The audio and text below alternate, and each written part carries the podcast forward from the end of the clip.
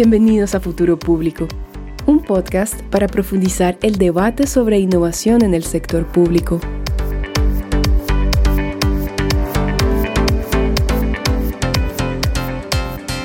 Hola, hola, bienvenidos a Futuro Público. Yo soy Alberto Burst. Y yo soy José Díaz. ¿Cómo están?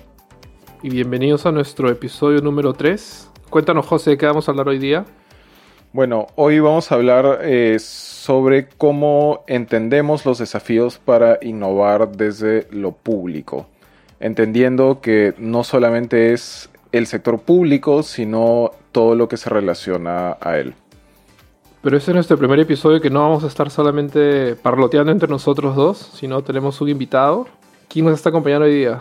Sí, hoy tenemos a Javier Guillot. Él es colombiano y nos está acompañando en, el episodio de hoy. No se olviden de que el podcast lo pueden escuchar por Spotify, YouTube y en casi todas las plataformas disponibles. Y también en LinkedIn nos encuentran como Futuro Público y en Twitter vamos a ir posteando algunas cosas. A mí me encuentran como arroba Mendoza. A mí me encuentran como arroba Alberto Urs, todo junto. Y bueno, empezamos. Este, y nada, bueno, el día de hoy tenemos a, Javier Guillot, como hemos anunciado, así que gracias Javier por estar acá, ¿cómo estás? Gracias Alberto y José por esta invitación. Eh, me emociona mucho ser parte de estos primeros episodios de Futuro Público. Antes que todo, para presentar oficialmente a Javier, él es filósofo egresado de la Universidad Nacional de Colombia, Cuenta con una maestría en filosofía por la Universidad de Pensilvania, así como también con una maestría en políticas públicas por la Hertie School de Berlín. Javier se desempeña actualmente como líder del ámbito de cultura ambiental en la Alcaldía de Bogotá y como asesor de proyectos relacionados con innovación pública y social. Él ha sido cofundador de Circula, una organización que busca crear respuestas a desafíos de la economía circular enfocándose en el comportamiento humano y la cultura Asimismo, entre los años 2015 y 2018 se desempeñó como coordinador del equipo de innovación pública del Departamento Nacional de Planeación de Colombia. Bueno, José, tú disparas la primera pregunta. Sí, entonces Javier, en principio me gustaría que nos cuentes un poco de tu experiencia en la, Dirección Nacional de Planeamiento, la DNP, eh, en Colombia. Específicamente, eh, si no me equivoco, has estado en la Oficina de Innovación Social para la Gestión Pública, que además em, tengo entendido que ya tenía un poco en mente el tema de la innovación o la innovación social como algo aplicable al sector público, ¿cierto? Básicamente, al menos eso es lo que dice el reporte de Nesta que te hicieron a raíz de, de estos 3, 4 años de experiencia, específicamente eh, mencionando cómo la política de innovación pública se enfoca en lo social y que luego ya saltan hacia, hacia lo público, ¿no? Así es, José.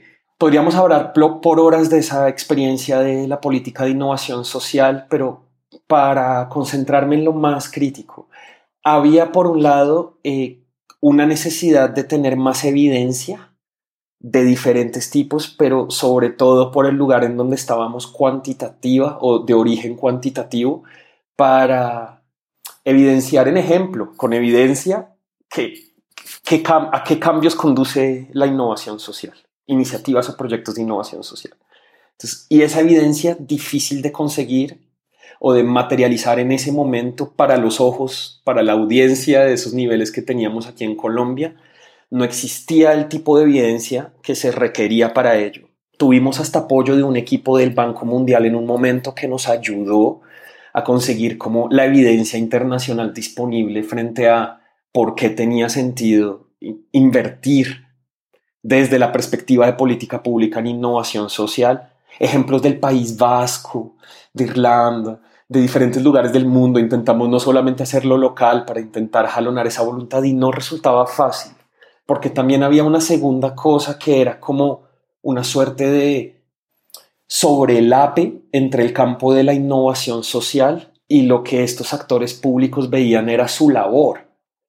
Casi que entendiendo que las organizaciones de innovación social operan allí donde el Estado no llega o donde el Estado queda débil eh, pero entonces la respuesta siendo no, pues lo que yo debo hacer es fortalecerme desde el Estado para llegar allá, no como hacer política pública o entregar recursos a organizaciones que están haciendo lo que yo debería hacer. Había un poco de eso, sí. Y había también como una resistencia general a entrar a política pública de innovación social sin antes tener muy bien armada la política de innovación para los actores empresariales en primer lugar. Entonces había todo eso, ¿ves? Y en el camino bien largo, aquí lo estoy muy resumiendo mucho, descubrimos que en paralelo al campo de la innovación social estaba creciendo este discurso y práctica de innovación en el sector público. Y vimos allí que los actores de niveles políticos de entidades públicas, cuando se trataba de innovación para ellos o ellas mismas, ahí sí, pues te veías directamente eh, involucrada. Pero entonces el tema era cómo aprovechar todo lo construido en innovación social, subrayar que la innovación en el sector público no ocurre solo por entidades del sector público, sino en interacción entre esas entidades y todas las otras del sector social y privado y la academia y cooperación. Y fue allí donde se acuñó en un proceso de construcción de política pública el concepto de innovación pública para Colombia, que está incorporando, pues por lo menos parte de la visión del campo de innovación social, al insistir que no es solo innovación en el sector público, y al insistir que es para responder a desafíos públicos que incluyen los desafíos sociales, y también incorporar innovación en el sector público. Entonces, innovación pública se vuelve como una sombrilla frente a la cual actores clave del campo de la innovación social en Colombia se podían sentir, si bien no completamente pues bajo ella, pues sí conectados en algunos de sus eh, propósitos, su visión estratégica y las acciones que se debían adelantar. Y al armar el término innovación pública, pues fue como el hack. Ahí sí descubrimos los niveles políticos que podían sumarse al término. Vimos que podían ver compatible la innovación en el sector público con la innovación social, ahora discrita bajo el nuevo concepto innovación pública. Y al hacer eso, pues pudimos armar estratégicamente un discurso de política pública por un lado y unos ejemplos de práctica por el otro que llevaron a que el equipo de innovación pública pudiera subsistir en el tiempo, él y el ecosistema de innovación pública o el sistema de innovación pública también recibir apoyo desde esa esquina en la que estábamos por ello. A mí me parece interesante porque de una manera como que lograron meter este esta dimensión de la innovación social dentro del término que los políticos les gusta escuchar, que es modernizar el Estado, ¿no? Pero tiene... Eh, eh, abrir que, la, que, solucionar los desafíos sociales involucra, pues, tener esta gente de fuera del, Estado es lo que es el reto ahora, pues, ¿no? Normalmente en Perú y en otros países hay un poco, tenemos este, este tema de, de modernizar internamente los procesos, esas cosas y no, no mira muy fue, mucho fuera de la institución estatal, ¿no? Se queda un poco dentro, ¿no? Sí. Yo, les digo que innovación pública es esta, pues esta aproximación que les vengo contando, que es más amplia que innovación en el sector público, pero pues en la práctica sigue siendo una lucha cuesta arriba. Es decir, lo que yo percibo es la mayor de las veces innovación pública se sigue entendiendo también aquí en Colombia como innovación del sector público. Pero yo tengo una, así, por haber participado en ese proceso y haber hablado con tantas personas o interactuado con tanta literatura, eh, analizado tantos casos de estos campos que por dentro estoy como, no, vamos es hacia el futuro emergente, es uno en donde los sectores se sobrelapan más significativamente. Eh, en donde los mecanismos de cooperación intersectorial son mucho más eficientes, eh, mucho menos opacos o como hechos para beneficio individual, mucho más claramente para beneficio colectivo, es decir, win-win, eh, literal, que es lo difícil de alcanzar. Y ahí creo que parte de lo que tiene que ver el sector público es que la inercia que trae por la configuración tradicional de las burocracias bajo la visión como weberiana de esto, muy alemana, eh, que tiene tanto sentido. yo no creo que eso no tenga sentido ni que haya que reemplazarlo por completo. Tiene mucho sentido para ciertos procesos y para ciertos fines. ¿Qué cosa? Armar organizaciones súper jerarquizadas, con procesos todos lineales, que puedes casi que inscribir en en, el marco lógico, lo llamas, ¿sabes? Este, empiezas en, puedes armar un árbol de problemas, determinar unas causas, unos efectos y luego lo traduces en un árbol de objetivos, ¿sí? Y luego armas unos procesos que te hacen de paso uno, paso dos, paso tres, llegue a lo que quería. Y como les digo, tiene mucho sentido y para cierto tipo de propósitos, sobre todo creo yo los más cercanos al mundo como de la infraestructura física, tienen mucho sentido porque te permiten hacer las cosas eh, con calidad y en orden. Pero para poder responder a desafíos que no solamente son complicados, como los de la infraestructura física, sino además complejos, como la gran mayoría, sino todos los problemas sociales o ambientales, incluso económicos, eh, debes responder con unos mecanismos que te permitan el aprendizaje, la adaptación de maneras mucho más explícitas, concretas que esas que trae la burocracia weberiana.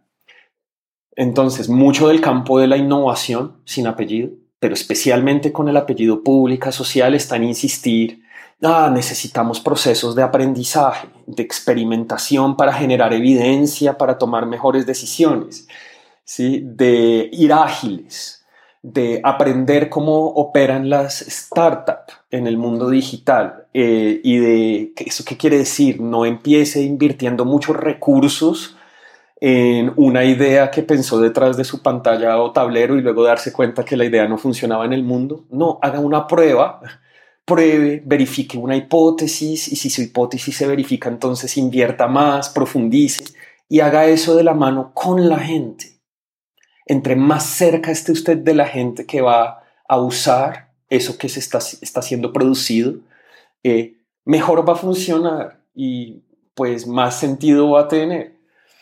Yo ahí creo que por la inercia de la burocracia weberiana, como les decía, es muy difícil incorporar este tipo de paradigmas de ser y hacer organizacionalmente dentro de las organizaciones públicas actuales y que por eso lo que debemos explorar son mecanismos como la compra pública para la innovación o la compra pública innovadora para que las entidades públicas puedan trabajar de la mano con eh, organizaciones de sector privado o sector social o pues fuera de las entidades públicas con menos inercia para que ellas implementen estos procesos de aprendizaje, iteración, agilidad y demás y entreguen al sector público pues resultados que estén incorporando esos procesos.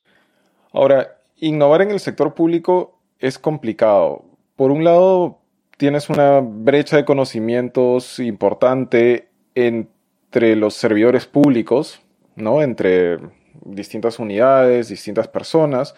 Eh, por otro lado, quienes tienen los conocimientos muchas veces están limitados por reglas rígidas para innovar, ¿no? Estas, digamos, innovaciones de, de manual o de bolsillo. Al final, por una u otra razón, se termina innovando muy tímidamente, por decirlo de ese modo, por tener, por temor, perdón, a, a no seguir procedimientos lineales sobre algo que en su mayoría es orgánico e iterativo, ¿no? Como, como el proceso de innovación mismo. Pues es una muy buena pregunta, José. Déjame decir dos cosas para empezar. Lo primero es que yo creo que nuestra percepción pública acerca de los servidores públicos. Las servidores públicas muchas veces puede ser diferente a la realidad en términos de cuántas de ellas, cuántas de esas personas están allí por vocación de contribuir a, a, la esfera pública de su país, cuántas de ellas ahí son personas profesionales que están dando lo mejor de sí en su trabajo. En mi experiencia personal en Colombia, tanto en las grandes ciudades como en la ruralidad, con las grandes brechas que existen, las grandes como diferencias de muchos tipos, lo que yo me he encontrado en las agencias de gobierno, en su inmensísima mayoría, es gente muy comprometida. e, e interesada en tener conversaciones, en, en fortalecer sus capacidades. Entonces eso es lo primero, que yo creo que como ciudadanía efectivamente podemos esperar eso porque hay muchas personas dentro que están dispuestas a entender cómo hacer las cosas mejor y en efecto hacerlo. Ahora, eso es lo primero, pero lo segundo es bueno. Hay un dicho así bien compartido aquí en Colombia, estoy apuesto que en Perú, en el resto de Latinoamérica también, y es que en el servicio público solo puedes hacer lo que tienes explícitamente permitido hacer.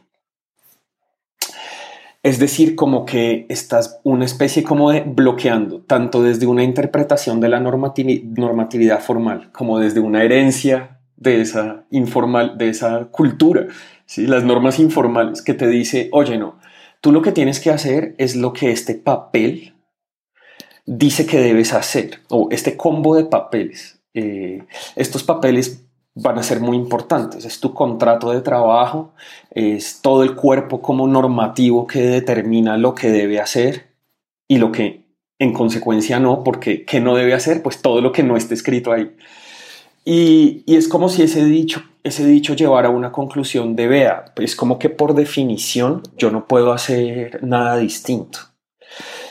Pero eso es muy raro porque yo me he dado cuenta que en la práctica eso realmente nunca es verdad. Es decir, siempre están ocurriendo las cosas de manera diferente y en el gobierno, así como en la sociedad entera, se ha innovado siempre en el uso más transparente de esa palabra, eh, que, es, que es crear cosas o procesos que son significativamente diferentes de los que había antes ese cambio siempre está presente y yo creo que una de las eh, dificultades del campo de la innovación es ignorar eso e intentar como ah, decir que innovación es solo cierto tipo de cambio significativo eh, y mi sensación es no, entendamos eso más como un fenómeno bien distribuido y pensemos qué condiciones lo propician. Entonces, hay como este discurso acerca de las normas, de lo escrito y acerca de lo que no deben hacer los servidores públicos que bloquea la motivación para innovar, aunque en realidad si uno abre los ojos, está pasando todo el tiempo, de alguna manera u otra. Em, y pues ahí está, también está el miedo, ¿cierto? Hay una sensación de que innovar, cuando se toma seriamente, implica conceder que uno no sabe que en el presente no sabe cuál es la respuesta, ¿sí? Y que entonces pues por eso está innovando porque necesita algo diferente. Mm, pero entonces es como que en esa concesión de incertidumbre viene asociada un riesgo de, oiga, me van a controlar y al controlarme van a darse, pues lo que se va a ver es que yo estoy es como improvisando, ¿cierto? Em, cuando de hecho puede ser no solo intelectualmente muy honesto ético y además deseable desde perspectivas de eficiencia, de productividad, organizacionales de todo tipo, conceder la incertidumbre con humildad a partir de saber cómo, oiga, el problema es complejo, la pregunta es compleja, no tenemos la respuesta aún y lo que estamos haciendo es aprender, generar evidencia para poder tener una mejor respuesta. En línea con lo anterior, me da la impresión de que hay como terror de fallar o de hacerlo mal. ¿No? Entre comillas, en el servicio público. A diferencia de lo que la gente puede pensar, es decir, que los servidores públicos juegan un poquito con, dinero ajeno, ¿no? Con el dinero de los, de los ciudadanos. En realidad, creo que en muchos de los casos hay, hay este miedo por fallar en una política o en un procedimiento, porque eso podría equipararse a inhabilitación del, en el servicio público o inclusive cárcel, ¿no? Si es algo mucho más grave y no necesariamente intencional. Eh, con esto no quiero decir que los controles no son necesarios, definitivamente lo son, pero creo que deben estar bien aterrizados. Específicamente con lo que tenemos ahora, realmente se hace bastante difícil siquiera intentar pensar un poco fuera de la caja, ¿cierto? No sé cómo es ahí la experiencia. Claro, claro, pues lo podríamos aterrizar en muchos ejemplos en nuestros países de Latinoamérica, pero es como casi que el ejemplo está en el antiejemplo. No hay ninguna persona en un nivel político que le quede fácil conceder un, un error o un fallo públicamente. Es como si los incentivos de la comunicación pública, la comunicación política y del, como el sistema político existente y te dijeran, no, usted, usted tiene que ser perfecto. Usted siempre tiene que tener como una, una forma de responder a la crítica. No puede como conceder que algo salió mal. Y la respuesta que yo he encontrado conversando con muchas personas que trabajan tanto en lucha contra la corrupción como en el campo de innovación pública y social más amplio es, vea, no todo fallo es igual. Eh, cuando el fallo conduce, cuando el fallo viene de un proceso estructurado, en donde el riesgo está razonablemente gestionado, y donde la intención y donde la intención de ese proceso fue obtener evidencia, obtener información, aprender finalmente para luego tomar mejores decisiones. Entonces, pues ese fallo no es igual a uno en donde sin tener idea de qué estabas haciendo invertiste miles de millones en un proyecto del cual además un montón de gente estaba sacando sus tajadas y luego termina funcionando mal. Hey, un error no es igual al otro. Eh, y cuando conversas con las entidades de vigilancia y control, van a entender esa diferencia. Ahí veo que les has hecho un guiño a las entidades de control, o lo que en tu artículo en esta creo que denominas como IAS, sobre las cuales pienso que no se suele hablar mucho, ¿no? Y, en el fondo juegan un rol vital en el proceso de innovación, ya sea habilitándolo o, o muchas veces también frenándolo, ¿no? ¿Cuál ¿Cuál ha sido tu experiencia con ellas y cómo desde quizás tu, tu, rol en la ANP han logrado sortear el tema de los controles para la innovación pública? Una de mis experiencias más memorables fue un taller que tuvimos con representantes de las que aquí llamamos las IAS. Son las entidades de vigilancia y control eh, que tienen sus sus características particulares en todos los países y también en un país como Colombia. Aquí tenemos en especial la Contraloría, la Fiscalía, tenemos también veedurías em, y, este, y la Procuraduría. Em, más que entrar en detalle sobre cada una, pues este es, este es un combo de, de, muy importantes que se dedican, entre otras cosas, no únicamente, pero entre otras cosas, actividades de vigilancia y control. Em, tuvimos un taller con ellas para hablar de experimentación y de innovación pública y de entender cómo sus preocupaciones y sus como puntos de vista frente a esa temática. Y de lo más memorable de ese taller, que si mi memoria no falla fue como en diciembre del año 2017, es que a la práctica totalidad de personas representantes de las CIAs que estaban en ese taller les pareció completamente razonable la idea de experimentar para generar evidencia o aprendizaje y tomar mejores decisiones en consecuencia. De hecho, nos compartieron historias de cómo en sus propias entidades querían hacer más de eso y qué clase de esfuerzos ya habían hecho para adelantar experimentación sin utilizar necesariamente ese rótulo. Parte de lo que notaron es de allá hay pilotos, todo el tiempo hay pilotos. Apuesto que en Perú puede ser también el caso, pero ya las entidades de distintos órdenes en una región como Latinoamérica ejecutan pilotos. Y las entidades de vigilancia y control nos decían, vea, pues justamente como nosotros entendemos un piloto cuando lo evaluamos, pues importa menos en la vigilancia y control de ese piloto, pues en qué resultó, por eso es en qué, cuál fue como los indicadores en términos de como su temática, importa más es ese proceso venga, ¿cómo fue? ¿Cómo fue planeado? ¿Cómo se utilizaron los recursos? ¿Qué justificó la, utilización de los recursos de esa manera? ¿Y qué va a hacer usted con los resultados? Exacto. Otra de las limitantes para innovar es precisamente lo que mencionas anteriormente, ¿no? Es experimentar. Eh, además del, temor a experimentar está el escepticismo de no llegar a nada, entre comillas, ¿cierto? Es como mm, si exigiéramos eh, que experimentando vamos a tener sí o sí un resultado o un programa exitoso. Si no es así, entonces básicamente se descarta todo, se dice de que el programa no ha sido exitoso, entonces básicamente se perdieron recursos porque no se aprendió nada. Pero al final eso sí es nuevamente un desperdicio de recursos, ¿cierto? Porque no hay ni siquiera aprendizaje, entonces cómo ligamos el tema de experimentar a aprender y cómo hacemos que la gente y los mismos servidores públicos lo entiendan de ese modo. También se me ocurren varias cosas para responderte en eso, que en esa suposición en la que creo pues tener gran razón, no solamente para Perú, sino para muchos otros países, eh, contextos institucionales, tanto en Latinoamérica como en alrededor del mundo.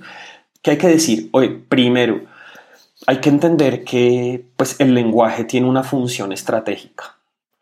No necesariamente hablar de experimentación, rotular algo como experimentación o rotular algo como innovación sea estratégico para conseguir unos fines en todos los contextos.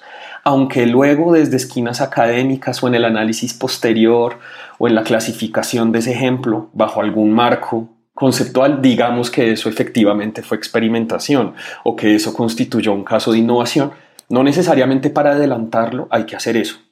yo diría como, pues depende, si es estratégico. Ahí llevo a hacer inmediatamente lo segundo y es, bueno, lo que más importa es que se materialicen las cosas. Eh, buena parte como del escepticismo frente al campo de la innovación, especialmente en su encarnación pública actual, es que no se siente el poder del ejemplo aún.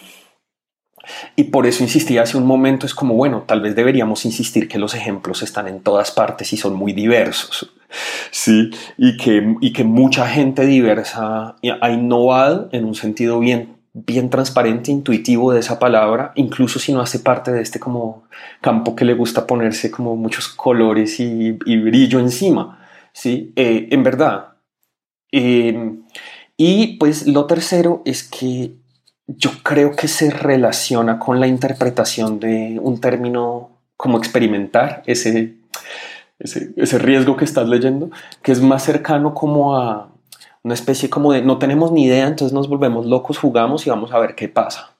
Un poco como se experimenta en el sentido cuando uno dice como los adolescentes, los adolescentes están experimentando y eso, que yo creo que lo hacen bien, eh, y menos cercano a como una persona en, una, en la ciencia, en la tradición tecnocientífica, para empezar. Pero incluso en otros campos, eh, como el arte o la cocina, se experimenta que rara vez los buenos resultados en esos campos provienen de procesos de volverse loco y mirar a ver qué pasa. No, al contrario, son procesos bien estructurados, tienen, un, tienen una lógica.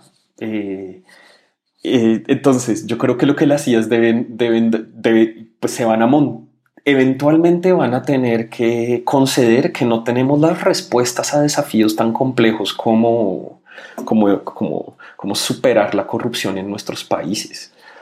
Esa respuesta es compleja porque el desafío es complejo, porque el desafío es sistémico, requiere de muchas intervenciones desde muchas esquinas. Entonces, para llegar a él, pues, ¿qué necesitamos hacer? Desplegar procesos estructurados para aprender, para pues, generar evidencia y tomar mejores decisiones sobre cómo superar, darle una respuesta efectiva a un desafío como la corrupción. Yo sí creo que en la medida en que se demuestran resultados con la ciudadanía, de hecho, tal vez es la ciudadanía la que empieza, es la sociedad civil organizada la que empieza a demostrar desde sus iniciativas de emprendimiento y sus proyectos cómo es posible tener ese tipo de aproximaciones, llamémoslas innovadoras, de experimentación estructurada para enfrentar algo como la corrupción. Y luego lo que ocurre es que pues desde los gobiernos cada vez va va a haber más interés de relacionarse con esas organizaciones de la sociedad civil.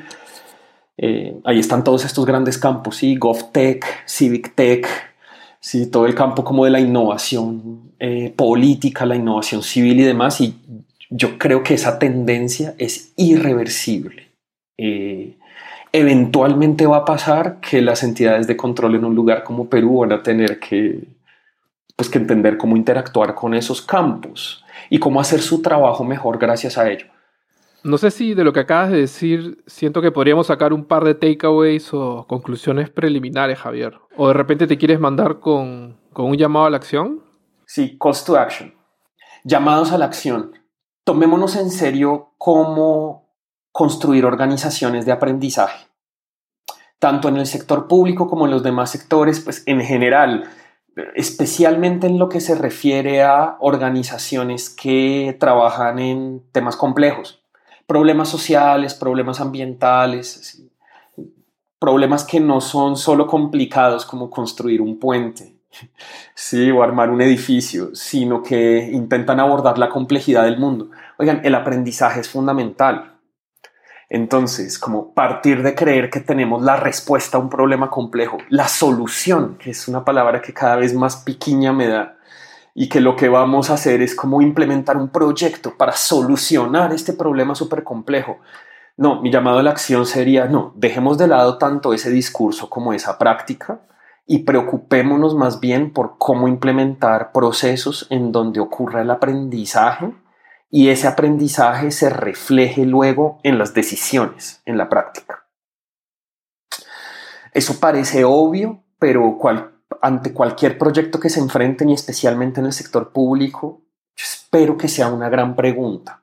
¿Cómo lograr que su proyecto no termine en un PDF o un PowerPoint o una matriz de Excel que luego acumula polvo digital, sino que termine en unos ciclos de aprendizaje que permitan que el impacto de ese proyecto sea cada vez más profundo y más posible de mostrar. Eso es uno. El, llamado a la acción del aprendizaje iterativo desde la perspectiva de las organizaciones. Lo segundo es, venga, profundicemos nuestra capacidad de escucha para trabajar cada vez más de la mano y más de cerca entre, entre, nosotras, entre nosotros. Creo que venimos de unas inercias históricas de no escuchar, de no escucharnos, como al escuchar estar escuchando para validar nuestros propios prejuicios y opiniones. Pero cuando escuchamos para tener la mente, el corazón abierto y entender cómo son los demás, las demás perspectivas, cómo se viven las experiencias, el mundo desde los ojos, las experiencias de otras personas. Entonces eso que parece muy hippie es lo que permite que ocurran cosas como la participación ciudadana genuinamente incidente, que sean posibles cosas como la construcción de una cultura de apertura. Sí, yo creo que implica entrenar la escucha es una capacidad humana que traemos, como de poder escucharnos, como entendernos, deliberar, pero no es automática. Tenemos que construirla, tenemos que diseñar espacios para la escucha, para la construcción colectiva a partir de la escucha. No subestimemos esto, no caigamos tan rápidamente en las trampas de la experticia. Eh, por yo ser experto y por pertenecer a un campo de, de, conocimiento experto, entonces yo conozco las respuestas a problemas complejos. Es como, no, todo bien. Muy seguramente por pertenecer a ese campo tu voz es muy importante y la evidencia que conoces y las razones que tienes son muy importantes y deben tener volumen ahí en la conversación pública sobre qué debemos hacer, pero necesitamos incluir siempre las voces también y escuchar las voces de quienes son protagonistas en esos problemas complejos e incluso unas voces que no pueden ser voces como las de los otros seres vivos.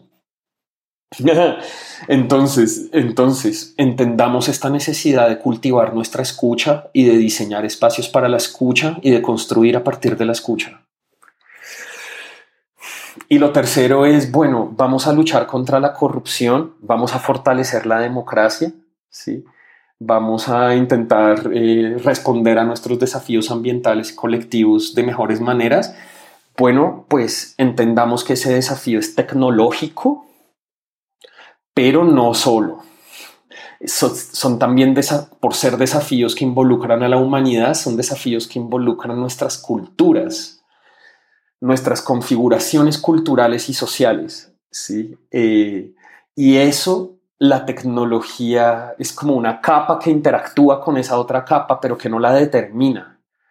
Tenemos que entender cómo se moviliza la cultura, cómo cambian las historias que compartimos, las creencias que tenemos, las expectativas que tenemos los unos de los otros y otros, y otros muchos elementos que configuran las culturas, para que haciendo eso también logremos construir esas respuestas a la corrupción, al fortalecimiento de la democracia, a la respuesta a la crisis climática. ¿sí? No es un problema solamente de nuestras tecnologías, de nuestros procesos, ¿sí? como superingenieril, no, es un proceso que también involucra como, el, como un fondo más, mucho más humano en un sentido eh, cultural, pues de esa palabra. Eh, y con eso, y lo cuarto es, oigan, bueno, incorporar tantas voces como sean posibles también en esta conversación, tan, tan diversas como sea posible. Hoy estamos tres hombres aquí conversando en el podcast. Un primer nivel de diversidad tiene que ver con la mitad de la población que no es hombre o no se identifica como hombre. Sí, eh, para, para moverse en ese sentido, yo espero ver muchos, muchos episodios de futuro público con voces que, que, vengan de ese campo y también voces desde todo el resto de diversidades eh, tan cruzadas por brechas de injusticia que tenemos para que desde esa diversidad de voces nos escuchemos y construyamos juntas juntos eh, las respuestas a, estos, a estas preguntas que nos convocan. Bueno, gracias Javier por habernos acompañado en el episodio de hoy y por compartir tus reflexiones y tu experiencia sobre estos temas que nos permiten un poco entender mejor los desafíos para innovar desde, desde lo público. En verdad, muchas gracias por abrir este espacio para compartir historias, reflexiones, aprendizajes del camino desde esta esquina de Latinoamérica, uh, que es Bogotá, que es Colombia y pues le espero que Futuro Público sea un podcast con cada vez más escucha, con cada vez temas que toquen las fibras en nuestra región, en la esfera pública y que, y que, y que puedan pues profundizar siempre en estas conversaciones que apenas iniciamos hoy. nada de lo dicho es final, ¿cierto? Todo, todo es una conversación que continúa y espero pues atestiguar esa continuación de la conversación en futuro público en todos sus próximos episodios. Gracias Javier por los buenos deseos. No se olviden de que el podcast lo encuentran en Spotify, YouTube y en casi todas las plataformas disponibles. Estamos posteando un episodio cada semana. Y también nos encuentran en LinkedIn como Futuro Público y en Twitter a mí me ubican como arroba Mendoza a mí como arroba Alberto Burs, todo junto. Bueno, y estamos súper interesados en conocer su opinión y en tener un poco su feedback sobre este episodio o sobre episodios anteriores, este, saber qué piensan eh, y si tienen alguna en mente alguna idea de capítulo o, tema que puede ser de, interés, eh, por favor háganoslo saber. Así es. Entonces, un abrazo fuerte para todos y chao. Gracias, chao.